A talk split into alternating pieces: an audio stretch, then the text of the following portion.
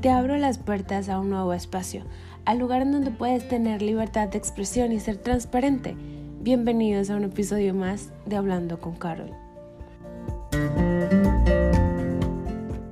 En el episodio de hoy vamos a estar conversando un poquito sobre lo que es el libro físico y el libro electrónico. Hay muchas personas que dicen no porque es mejor el físico que el digital o que es mejor el digital que el físico. Aquí no le vamos a quitar importancia a ninguno de los dos formatos. Simplemente vamos a ver qué ventajas trae leer físico y qué ventajas trae leer digital.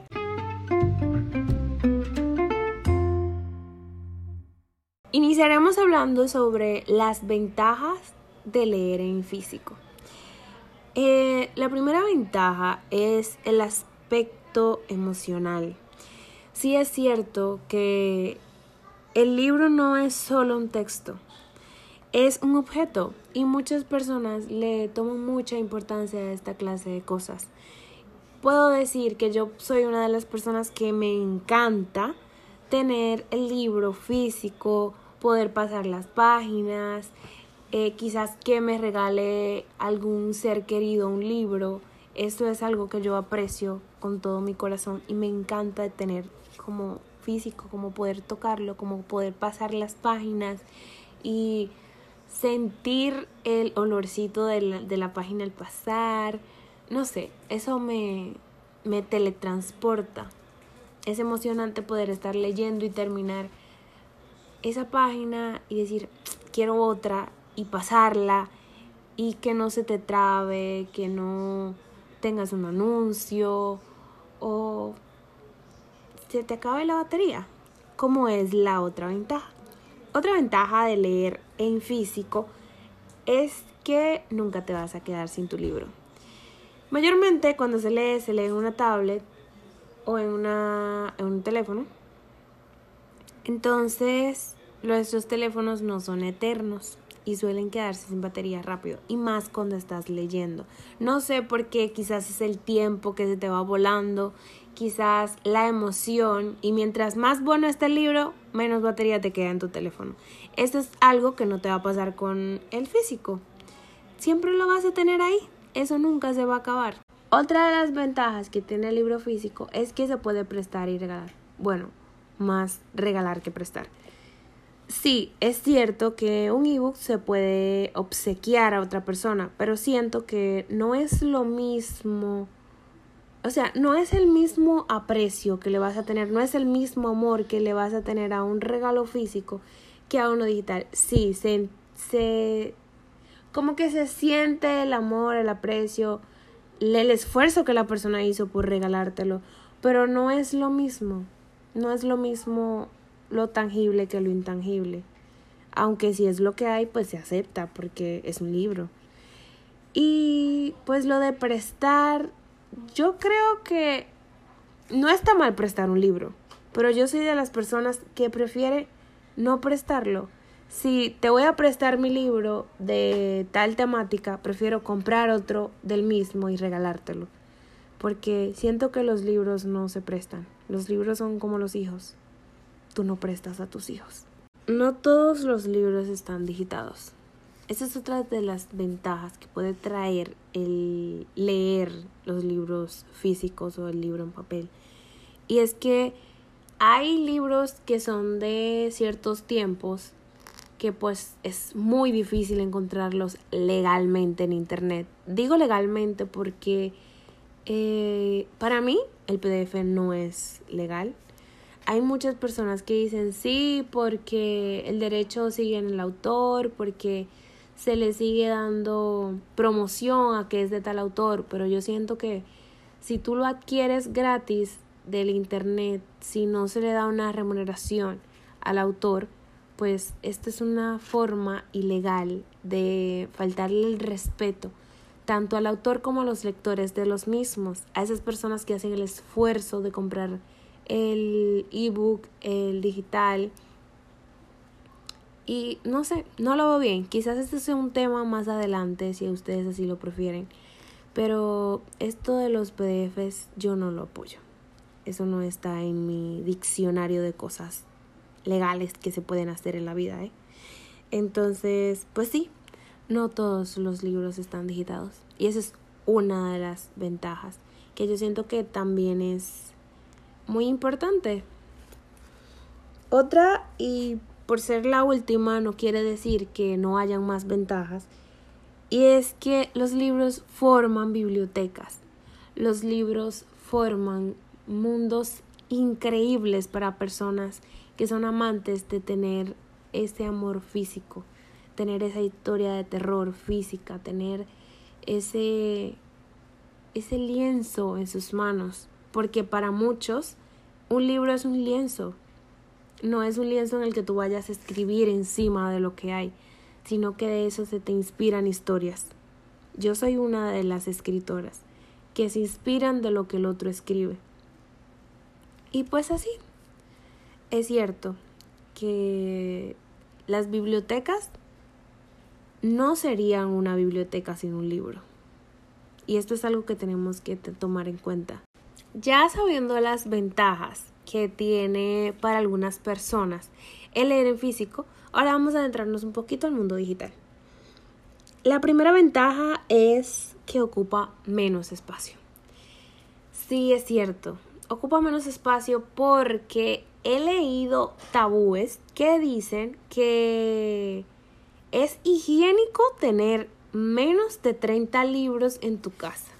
No sé si esto sea, si de verdad personas, no sé, si de verdad personas pudieran pensar siquiera en que es antihigiénico tener libros en su casa. Pero bueno, estos son cositas que cada persona comparte en su mente y que quizás otros no compartimos. Pero sí es cierto, el ebook o libro electrónico ocupa menos espacio. Lo tienes en tu teléfono, te lo llevas a cualquier lado. Que esto es otra de las ventajas. Viene de la mano con la anterior, porque ocupa menos espacio y son más portables. Es como cae de la mata, como dicen coloquialmente aquí en mi país. Son más portables porque supongamos que vas de viaje y solamente te dicen puedes llevar una maleta. En la maleta llevaste todo lo que sentías importante y ya no tienes espacio para nada. ¿Dónde vas a entrar tu libro? No puedes llevar maletas de mano. ¿Dónde vas a entrar tu libro? Pues si te prende el bombillito, no, pues sí, puedo descargarlo. Puedo comprarlo y tenerlo en mi teléfono. Y es más práctico, ¿no? Tienes el libro en tu teléfono. Puede ser un poquito tedioso para ti leerlo, pero lo tienes ahí. Otra, otra de las ventajas es que son más cómodos para leer libros largos. Yo no sé si verdaderamente sea así. Esto es un análisis que hice con nuestros seguidores. Y dicen que leer en digital es más cómodo para leer libros largos. Me gustaría saber que vayan ustedes al Instagram de Flores Naranjas y me dejen saber si de verdad piensan que es más cómodo leer libros largos en tu teléfono. De mi parte no creo, porque primeramente esto te va a causar un problemón en, los, en la vista increíble, pero hay personas que ya tienen sus problemas en la vista como yo que ya dicen, bueno, ya lo tengo, ya vamos a seguirla, ¿no? Otra de las ventajas es que te permite adaptar el tamaño del texto. Y esto es como que, ah, mira, una cosa tiene que ver con la otra. Total, siento como que esto predice lo que estoy pensando. Y es cierto, cuando tienes un libro en digital, puedes eh, subirle la luz, puedes cambiarle el tipo de página que tienes, si la quieres en blanco, si la quieres en crema, si la quieres en negro, si quieres el, eh, la tipografía de tal, si quieres cambiarla o simplemente si quieres agrandarla o disminuirla. No creo que nadie quiera disminuir un tipo de letras porque Dios mío, qué locura en tus ojos. Pero para agrandarlas, para personas como yo con problemas en los ojos, pues eso está súper chulo. Es que se puede leer en la nube. ¿A qué le llamamos nube? Pues en el almacenamiento. Hay aplicaciones que puedes tener en tu teléfono y puedes tener en tu tablet que iniciando sección y ya teniendo el libro comprado, por ejemplo como Kindle o Apple Books, este, te deja iniciar de donde te quedaste anteriormente, sin importar en el dispositivo que estés. Esto es como un separador electrónico, por así decirlo. Otra de las ventajas se dice que es más fácil de adquirir y esto es algo que yo quería sí, quería como, como indagar más, hablar, abarcar más. Es más fácil de adquirir porque se dice que es más barato. Sí, es cierto, es más barato. Incluso analíticas dicen que en este tiempo de pandemia, en este tiempo que se duró en encierro, cuarentena, a lo que le llamamos, este, la mayoría de personas se volvió un poquito compulsiva con, con las compras. Y más compras por internet porque ya no te dejaban salir de tu casa. Entonces era un poquito tedioso. Muchas personas pagaron su ansiedad comprando por internet y un mercado que se la, se la llevó casi toda fue el hecho de los Kindle. Muchos escritores que eso fue algo que yo vi muy bonito. Muchos escritores vieron que estaban en tiempo de pandemias y sus lectores eran personas jóvenes. Dijeron, no, mira, vamos a volver a la plataforma en la que nacimos y vamos a ponerlos gratis. O incluso en el mismo Amazon estaban los ebooks gratis de los escritores. Y eso estaba súper chulo porque había niños menores de edad que no tenían la posibilidad de comprar un ebook de eso en ese momento y les fue muy bien, solamente tenían que descargar la aplicación y buscar el libro y listo. Entonces, es cierto, un libro que puedes conseguir a 10, 15 dólares en Amazon, en Kindle, está a 3, 4 dólares. Es el 80% menos de lo que estarías gastando. Quizás no es el mismo eh, valor sentimental porque es un objeto y esto es algo intangible, pero técnicamente es lo mismo, tiene lo mismo tanto físico que digital, o sea, está la diferencia de que uno se toca y el otro no, pero eso sí es cierto, el ebook es mucho más barato.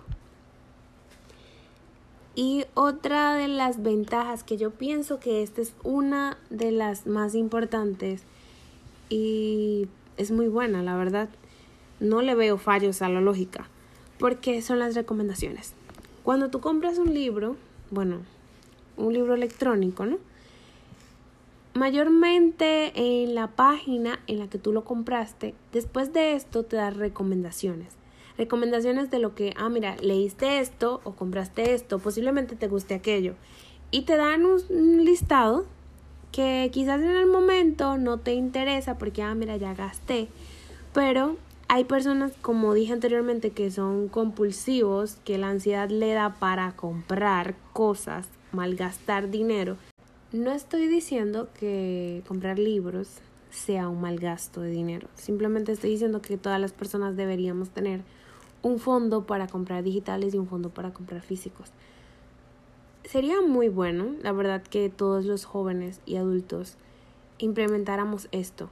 Quizás se vería muy poco el gasto en las cosas si sacáramos un porcentaje de nuestro dinero para invertirlo de cierta forma. Porque a la larga o a la corta todos merecemos darle la oportunidad a un libro. Yo soy fiel creyente en el que las personas que no leen, no leen no porque un libro no le atraiga, sino es porque no han leído el libro correcto.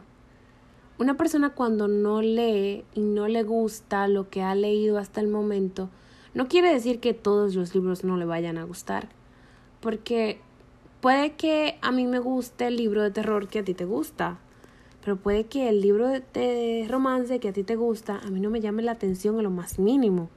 Y esto es normal. Entonces, si tú eres de las personas que no te gusta leer, pues sigue haciéndolo. Esto no es una tortura. Aprenderás en el camino y encontrarás tu historia mágica que te haga sentir en las nubes, así como cada una de las personas que amamos leer.